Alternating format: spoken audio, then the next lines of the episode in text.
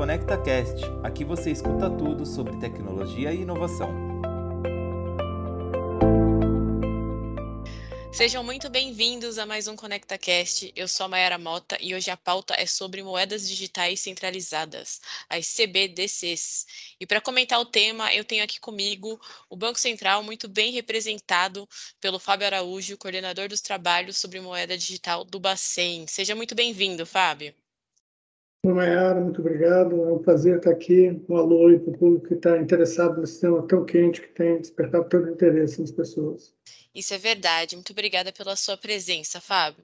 Bom, é, é um tema que é quente e que a gente está começando, né, aí a ouvir falar sobre, sobre ele aqui no Brasil, mas é aquela coisa que a gente ainda tem meio mistificado, né? A gente não tem muitos detalhes, não é tão popular assim como é, a gente tem as criptomoedas, por exemplo. Então, Fábio, começa dizendo para a gente, né, o que de fato é, são essas moedas digitais centralizadas e qual que é aí a diferença, né? O que, que difere elas das criptomoedas que a gente já conhece. Certo, Mayara. O termo CBDC ele vem do inglês é, Central Bank Digital Currencies, são as, as, moedas digitais dos bancos centrais. Então, elas são centralizadas nesse sentido de ter uma, uma entidade centralizadora da emissão e do controle. A principal diferença com relação às criptomoedas, você pode fazer uma analogia para tentar entender a, as diferenças com com coisas que estão no dia a dia de todo mundo que já viveu antes desse, dessa explosão digital. Né? O que, que impede qualquer pessoa de emitir uma moeda própria? A princípio, as pessoas poderiam emitir moeda própria. A primeira tecnologia que permitiu que as pessoas conseguissem emitir moeda foi lá o experimento do, do Bitcoin, que fez com que, como ele, ele deixa de ser falseável, você tem um método de emissão específico, as pessoas começam a adotar moedas que são emitidas por terceiros. Né? Mas os bancos centrais eles vêm prestando esse serviço de emitir moeda porque eles são é, fiscalizados pela sociedade, eles têm uma, uma, política fiscal, uma política monetária que dá o, o suporte para o funcionamento da economia. Então, cada país tem esse conjunto de políticas e ele adequa a emissão das moedas de acordo com as suas necessidades econômicas. E a moeda digital dos bancos centrais é só mais um instrumento para você fazer as suas transações numa, numa sociedade que está cada vez mais digital. Então, ela é uma, uma manifestação da moeda que você já vê no seu dia a dia, do seu real no seu dia a dia, ou se você for para a China, o yuan, que as pessoas utilizam, ou na Suécia, o, o krona. Então, cada um dos países está, cada um dos bancos centrais está usando essas novas tecnologias para permitir manifestações digitais, já que já nascem digitais da, das suas moedas, para facilitar e aumentar a eficiência da, das transações numa economia digital. Então, a, a principal diferença é que por trás das moedas digitais centralizadas você tem o governo, e aí você tem todo o arranjo institucional que está por trás disso, o Estado de Direito, a Justiça, os, os acordos né, na Justiça, as, as, negociações, os contratos da forma que eles são escritos hoje em dia, tudo isso já dá suporte para essa nova moeda. Enquanto as, as criptomoedas, elas funcionam mais como um ativo de uma empresa. Eu emiti um ativo as pessoas estão trocando entre elas. Eu posso trocar com você uma ação da Petrobras. É, as pessoas fazem isso, compram e vendem entre si ações da Petrobras, mas não é, não tem todas as características de uma moeda é, que a, a CBDC pretende ter, que é, são as mesmas características do real. Segundo o vice-chefe da divisão de pagamentos né, de liquidação do Banco Popular da China, a moeda deles né, está tá quase pronta aí para ser operacionalizada. Né? E aqui no Brasil, a nossa iniciativa, né, a iniciativa do Banco Central, é o Real Digital.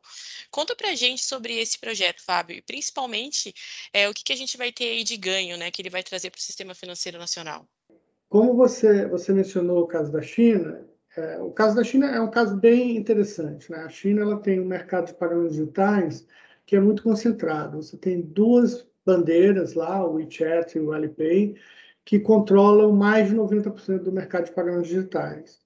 E, além disso, você tem um problema de, de pagamentos entre as duas bandeiras. Então, se eu tenho WeChat, se você tem Alipay, eu não consigo pagar para você. Eu tenho que ter também o Alipay se eu quiser fazer um pagamento para você, ou você tem que ter também o WeChat. Então, isso acaba gerando uma, uma barreira para entrada.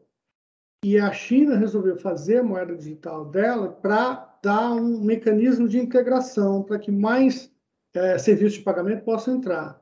No caso do Brasil, esse, essa questão que a China está querendo resolver, no caso do Brasil, essa questão já está resolvida.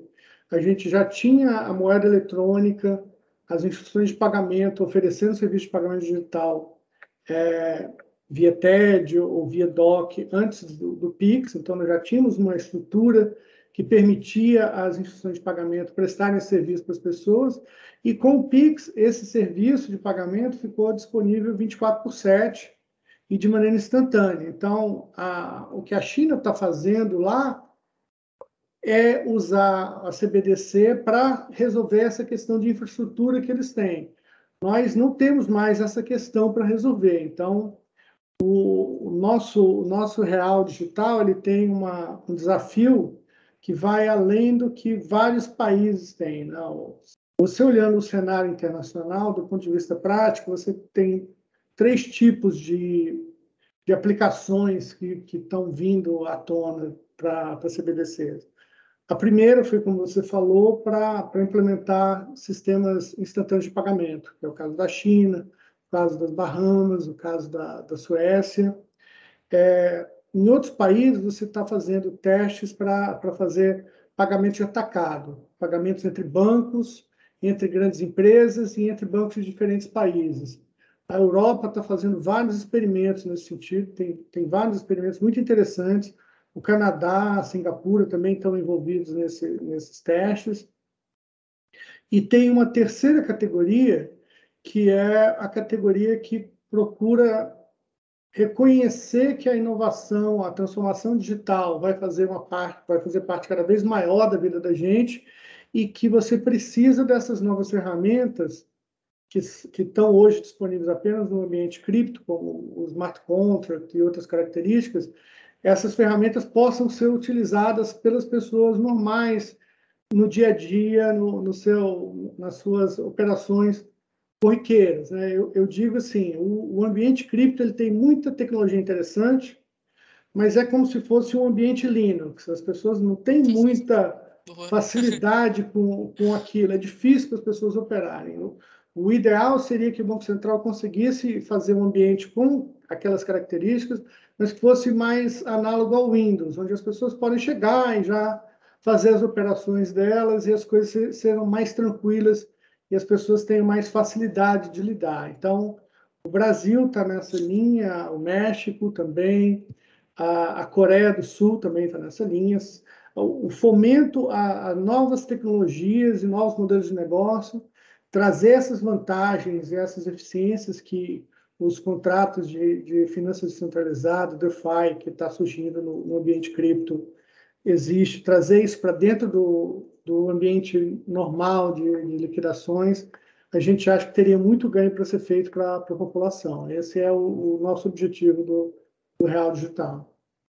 É, pelo que você está comentando, é um movimento mundial, né? Está todo mundo caminhando para ter uma solução e é, resolver problemas internos, né? De, de, em relação à moeda. E o que é bacana é, tá, é saber que a gente tem essa visão é, do Banco Central não só para as instituições financeiras, mas para a população em geral, né? Para que ela tenha familiaridade com esse essa avalanche de tecnologia que vem chegando para o mercado financeiro, né? E aí eu te pergunto, é, a gente tem aí desde o do adolescente, do jovem que está acostumado a fazer tudo pelo celular, né, a já transacionar é, com dinheiro eletrônico, ao senhor de 80 anos, 90, 85 anos, que ainda guarda o dinheiro dentro de casa. O real digital, ele vai substituir a cédula que a gente tem? É esse o plano ou a gente ainda vai ter um caminho híbrido aí durante um tempo, ou vai ser um período de adaptação, ou isso não é, não não está no, nos planos por enquanto, no futuro tão próximo? É, a, nossa, a nossa intenção não é, é, extinguir o real físico, é, é mais ou menos como o cheque. Se, se, se você se lembra do cheque ainda, você se lembra que antigamente a gente utilizava muito o cheque, porque o cheque trazia conveniências e, à medida que o tempo foi passando, o, o, os meios de pagamento foram evoluindo, né? o Banco Central está numa, num caminho de evolução dos meios de pagamento desde o começo do, do século XXI, desde 2002, o sistema brasileiro de pagamento começou a agilizar mais os pagamentos. Nós criamos a, a moeda eletrônica em 2013, o Pix é o, é o último passo, o passo mais recente, que também foi um sucesso. Então, a gente vê que hoje o uso de cheque é muito restrito no Brasil. Ele é utilizado por algumas, algumas pessoas para transações muito específicas, né? E a gente pensa assim, a gente quer dar facilidade para as pessoas utilizarem os meios de pagamento, que elas sintam-se mais confortáveis. A gente quer fazer com que os meios de pagamento digitais sejam cada vez é, mais naturais no dia a dia das pessoas, de modo que elas não precisem utilizar o real físico. Mas a gente não quer impedir ninguém que queira utilizar o real físico, mesmo porque, como você falou, é uma questão muito de hábito, né? E graças a Deus as pessoas estão vivendo muito, então os hábitos demoram a, a passar. A gente viu uma, uma digitalização hoje do é, que ocorreu durante a pandemia, ela foi meio forçada, então a gente vê que isso até facilitou a adoção do Pix, porque as pessoas viram a necessidade de fazer pagamentos digitais, mesmo as pessoas que não tinham hábito de, de usar esse tipo de serviço, passou a usar. E uma vez que você vê usa e tem o sentido da conveniência que aquele serviço te traz, você é, simplesmente para de usar os serviços que são menos convenientes. A gente tem que reconhecer um, um problema que é, é, característico nosso do Brasil. Né? O acesso à banda larga ainda é muito limitado. Então, mesmo que a gente quisesse, que não é o, o caso, a gente não quer extinguir o real, a gente teria que, antes disso, resolver o problema de acesso à banda larga para garantir que todas as pessoas tivessem acesso às operações online o tempo inteiro em qualquer lugar do país, porque esse é um serviço fundamental que o, que o Banco Central presta para a população, para que a população tenha meios para fazer seus pagamentos. Sem o, o real físico, em vários lugares do país ia ficar impossível fazer esse tipo de pagamento. Então, a gente reconhece que tem a questão do hábito e reconhece a questão da necessidade, dado a, a, a baixa penetração da nossa rede de banda larga que existe no Brasil atualmente. É, a pandemia ela acelerou vários processos, né? Então, a gente tem aí observado através dessa experiência que a gente tem vivido, dessa inclusão do universo digital na nossa vida e principalmente no mercado financeiro, né? Tá havendo aí uma onda de modernização bem forte, que foi potencializada pelo que a gente vem vivendo, mas é como você comentou, o brasileiro ele ainda tem dois tipos de restrição, né? A primeira que é dele mesmo, tá na cabeça dele, e a outra é do ambiente que também não é tão propício ainda em termos de tecnologia para isso.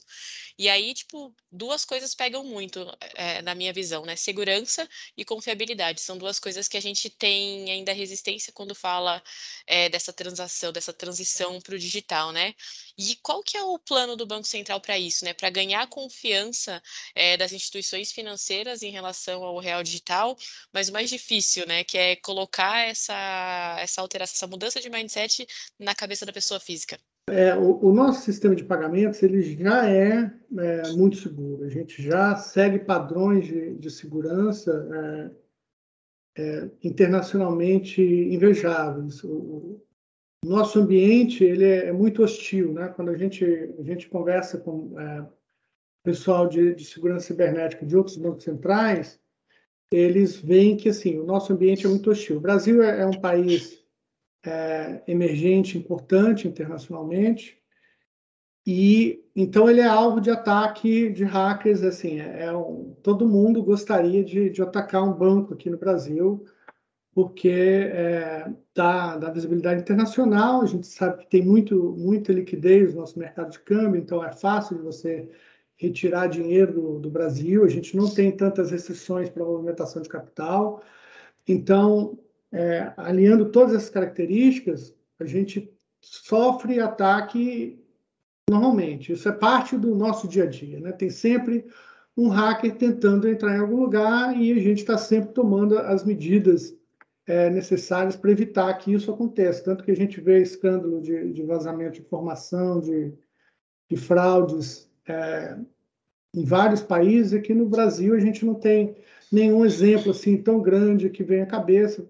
Volta e meia tem algum vazamento, como sempre tem no, no ambiente digital e até mesmo no ambiente físico há vazamento de informação, porque na maioria das vezes não, não tem tanto a ver com a segurança cibernética que você está adotando, mas tem a ver com como as pessoas lidam com, com aquela informação. Né? A engenharia social é um, é um fator muito importante na, nessa, nessas fraudes. A gente vê, quando o Pix saiu, a gente vê, volta e meia, vem uma notícia, ah, estão fazendo fraude com o Pix.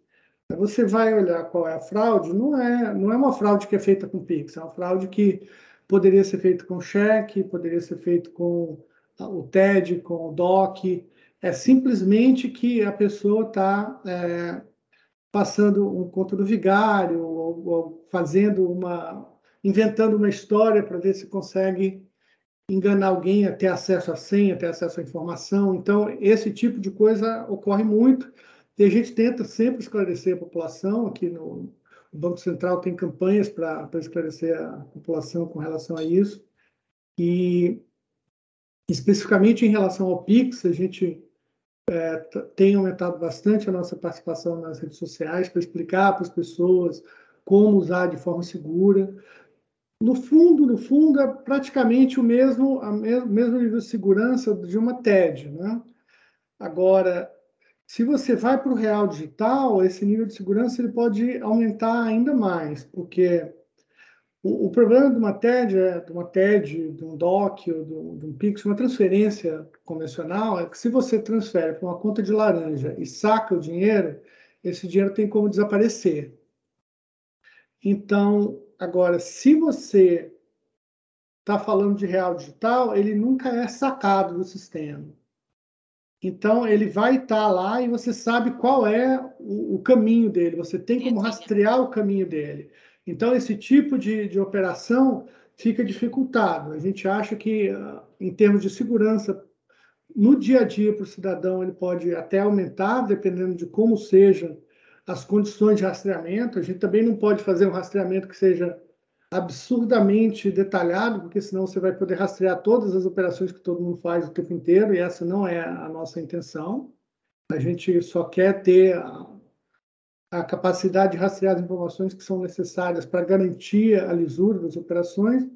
E, por outro lado, no, no back-office, na parte de, de tecnologia, a gente tem sempre aqui no Brasil adotado as, as tecnologias de maior resiliência cibernética, estão disponíveis e o, o real digital vai ser, é, não vai ser uma, uma, um elo fraco nessa cadeia, né? Ele vai, vai ter o mesmo nível de, de resiliência cibernética que os outros, as outras estruturas hoje têm um ponto que é importante é que, além dessa visibilidade que o nosso mercado tem para os hackers do mundo, ele também tem para os hackers daqui, né? A sagacidade do brasileiro em desenvolver métodos de fraudar é, o próprio insumo é gigantesca. E você usou um exemplo perfeito do que as pessoas vêm fazendo com o Pix, né? Usando até como base de aplicativos de relacionamento, que é uma coisa muito do brasileiro, né? A gente tem uma cabeça para isso, para desenvolver coisas novas. Infelizmente, algumas pessoas não usam isso para um lado bom. É, desse ponto de vista, você tem alguma, alguma, algum tipo de tecnologia diferente que está sendo implementado é, em relação ao real digital? Olha, com relação à, infraestrutura tecnológica, a gente acabou de sair com o Pix, a gente está saindo na sequência com o Open Banking, e a gente acha que essas duas, essa, essa, esses dois produtos do Banco Central, essas duas novas ferramentas, elas vão mudar o jeito que as fintechs e as pessoas se relacionam. Você, com, com o Open Banking, você tem um fluxo facilitado de informação, as pessoas podem dirigir as informações para, as fintechs que elas quiserem, para que as fintechs possam avaliar quais tipos de produtos elas precisam melhor e, então, a gente vê assim, a gente tem uma estrutura de pagamento que é, é aberta, e a gente vai ter uma estrutura de, de dados muito mais aberta, isso vai levar à criação de, de novos produtos financeiros, de novas maneiras de oferecer produtos financeiros para as pessoas. Então, a gente acha que isso vai levar à necessidade de um meio de liquidação digital nativo, que vai ser o real digital. A gente acha que ainda tem um caminho de amadurecimento. Então, a infraestrutura que a gente tem usado para o Pix e para o Open Banking, ele vai ser completamente aproveitada ao longo do, dos próximos anos, que é o período de, de, estudos. A gente deve estar em estudos e testes aí nos próximos dois anos ainda com, com o CBDC, dois a três anos. É, a tecnologia, as tecnologias que são aplicáveis fora do que a gente já tem, já tem aplicado, que é uma tecnologia mais centralizada de banco de dados protegidos, que é utilizado no Pix. as tecnologias de blockchain, por exemplo, elas estão evoluindo muito rapidamente, então elas têm, têm ganho em eficiência e a gente pretende, ao longo do próximo ano e ao longo do, do ano seguinte, avaliar os ganhos de eficiência que você pode ter usando essas tecnologias.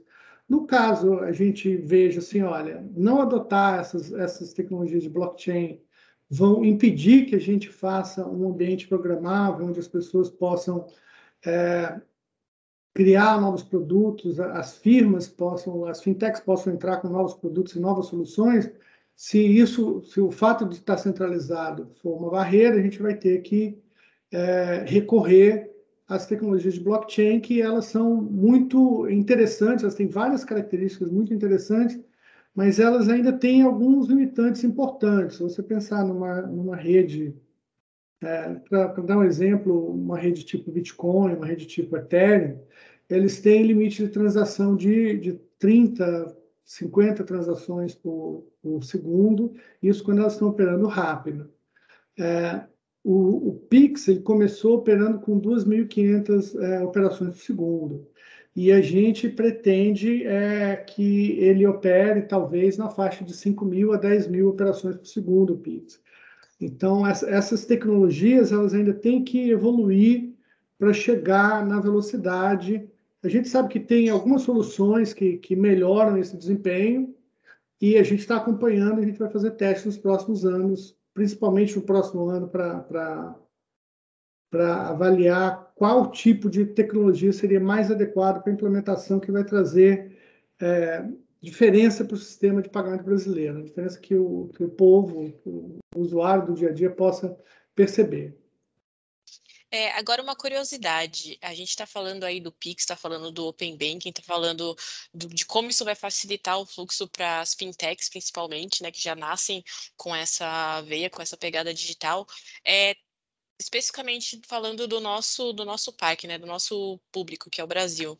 E você que está acompanhando isso de dentro, o brasileiro ele está pronto para lidar com esse, com ele ser dono dos próprios dados e saber ofertar, colocar isso no mercado? Olha, esse, na, no meu ponto de vista, esse é o, é o maior desafio do Open Banking, não só para o Brasil, mas para o mundo inteiro. Assim, o Open Banking ele é parte de uma, de uma tendência, ele é a, manifestação na vida financeira das pessoas de uma, de uma tendência que ela está em todos os setores da nossa vida. Tudo que a gente faz hoje em dia gera informação. Tudo que a gente sempre fez gerou algum tipo de informação, só que essa informação não ficava registrada. Hoje em dia ela fica registrada. A gente está conversando aqui, mesmo que não, não fosse para um podcast, ele estaria gerando um fluxo de dados enorme que poderia ser analisado é, as transações de pagamento geram informação muito importante que normalmente só o sistema financeiro analisava, as pessoas analisavam. Com o, o advento da, das big techs, essas empresas que elas, elas o, o insumo fundamental deles é dado a informação, a gente tomou consciência do quanto a informação que a gente gera nas nossas operações, os nossos, é, as nossas ações cotidianas, elas têm valor, elas têm importância. Então, é, é como assim, é como se você redistribuísse a riqueza que é gerada por esses dados. A ideia do Open Banking, e eu, eu imagino que a gente vá para ter essa, essa ideia de Open Data em vários setores do, da, da, nossa vida, né? as pessoas vão ser chamadas a tomar posse do, das suas informações, porque as informações têm valor. Então, a, já tem alguns movimentos de algumas empresas tentando facilitar a organização desses dados para que as pessoas possam utilizar os dados que elas geram em benefício próprio e, claro, compartilhar com as empresas para que as empresas possam gerar produtos que sejam melhores para elas. O Open Bank é, é assim, é o, é o passo num ambiente controlado que o sistema bancário sempre foi um sistema de gestão de informação das pessoas e quando ficou claro que a, a informação é útil não apenas para as empresas, mas é útil também para o indivíduo, esse, esse movimento de Open Bank ele começou a ganhar mais força e o desafio grande desse para que o Open Bank funcione é exatamente isso que você falou, é que as pessoas tenham consciência de que o, os dados que elas geram são delas e que esses dados geram riqueza para elas. Isso é, é, é, um passo importante. Eu acho que, como a gente está falando de, de, questões financeiras, é mais fácil para as pessoas se acostumarem com isso, porque ah, eu preciso fazer um, um seguro para o meu automóvel. Então, eu posso, hoje eu, eu vou ligar, eu já faço uma pesquisa, já ligo, ah, seguradora tal, seguradora tal, qual, qual seguro é melhor para mim? Agora vai ser muito mais fácil. Se eu quiser fazer um seguro de automóvel, quando a parte de, de seguro entrar no Open Banking, eu posso disponibilizar minha informação para um agregador de, de serviços de, de, seguros e ele vai me dizer, olha, o pessoal tal ele está interessado nos seus dados, porque você bate com o perfil deles e eles te fazem um, um preço melhor. Então as pessoas, eu acho que elas vão ter mais facilidade porque você vê um retorno imediato e parecido com o que a gente já fazia. Vai ser parecido com as pesquisas de, de preço de serviços financeiros que a gente fazia. Já no dia a dia é um pouco mais complicado. Né? Você pensa assim, ah, eu consumo uma sopa, essa sopa é de um fabricante tal. O fabricante tal não sabe que eu consumo aquilo, não sabe qual é a minha preferência, não sabe quanto que eu consumo. Essa informação pode ser útil tanto para o fabricante quanto para mim, pode extrair, é, eu posso extrair valor daquilo, né? De, de fornecer essa informação para o fabricante. Hoje você tem um intermediário que é o Facebook, que ele vê lá que eu estou fazendo busca pela, pela sopa. Eu usei o exemplo de sopa, mas podia ser pasta de dente, shampoo. Shampoo, no meu caso, é excelente. É, então, essa, essa convivência com os dados que você gera e a posse do, dos dados que você gera é uma coisa muito importante que eu acho que o Open Bank vai até ajudar as pessoas a gerarem essa consciência, dada a característica, isso, dadas as características que a gente tem do nosso relacionamento com os serviços financeiros que a gente não tem com outros tipos de serviços. E a gente aprende bem pelo bolso, né? É. sabendo que isso vai trazer para você um benefício financeiro, seja um desconto, seja um serviço personalizado, eu acho que a experiência para a gente é mais efetiva, né? Porque você está vendo ali o resultado em número, não é só numa questão só de qualidade, né? A gente aprende muito com o número.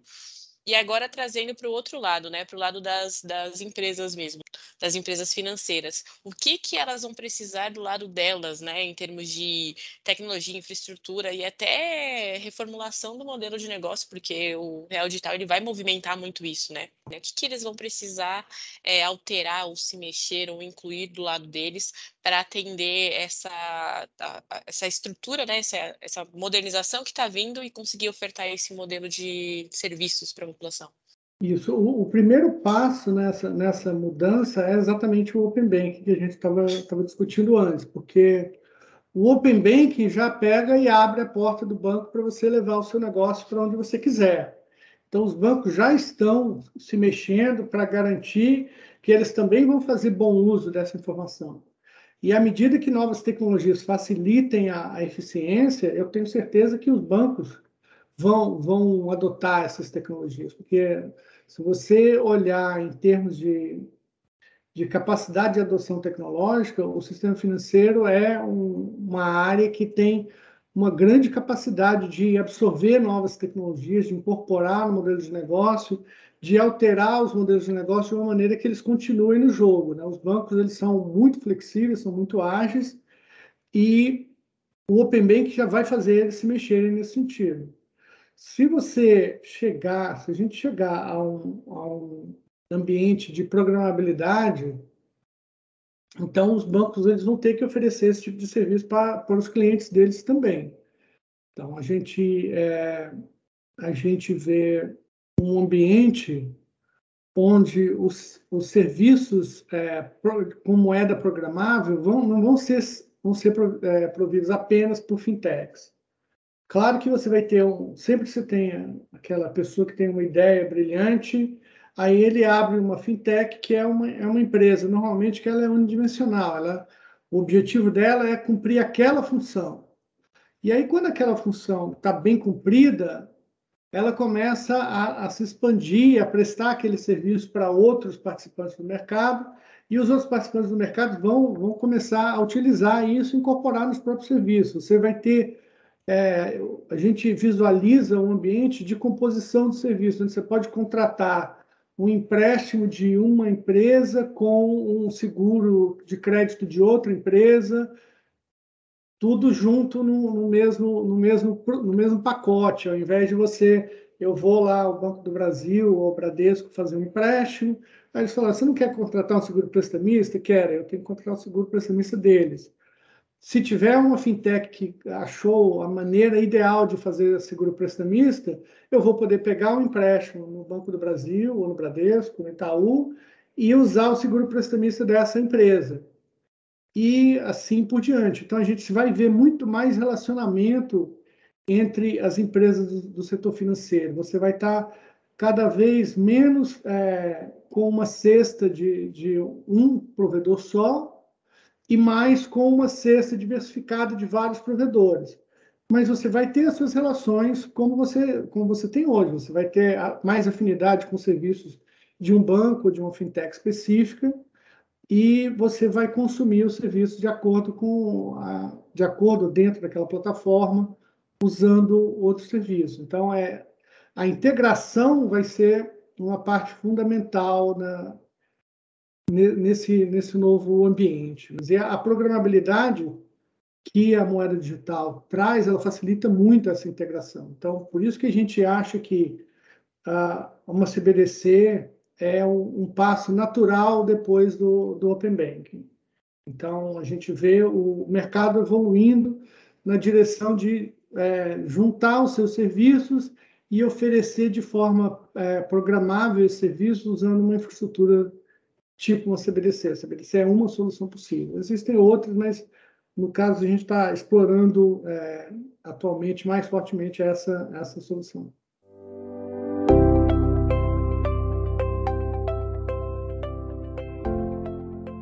Agora é hora da gente projetar, né? A gente tem aqui no ConectaCast o Cápsula do Tempo, em que a gente vai até 2050 imagina qual vai ser a realidade do Brasil, né? Daqui a pouco tem até que subir a régua, porque com a rapidez que o tempo está passando, 2050 já está quase aí, né? A gente está vivendo essa era de transformação digital, né? De coisas marcantes no, no nosso mercado que foram aí potencializadas pelo que a gente vem vivendo. E o mercado financeiro ele está é, eh, potencializando isso, né? A nossa percepção, a nossa sensibilidade, porque, como você falou, está vindo essa onda de modernização e que está interferindo no nosso dia a dia, atendendo necessidades bem específicas, né? Então, como que você enxerga que esse mercado vai estar tá configurado em 2050? Olha, você fez uma, uma pergunta dificílima, né? Porque Há alguns meses eu ouvi uma frase que eu achei muito interessante, eu tenho repetido ela sempre que, que eu posso, é o seguinte, é, a mudança nunca vai ser tão lenta como ela tem sido atualmente. A gente acha que o mundo está mudando rápido, espera para ver como ele vai mudar rápido daqui a 10 anos. Nossa, Imagina como ele vai estar mudando daqui a 50 anos. Então, é, é, uma, é uma questão muito, muito complexa, né? É, você falou 2050 ou 50 anos? Bem, de qualquer forma, é muito tempo. 30 anos ou 50 anos. Eu, eu, eu penso assim, o sistema financeiro, como eu falei, ele tem uma capacidade de adaptação muito grande. A gente já tem um, um sistema financeiro muito é, consolidado no Brasil, muito sólido, né?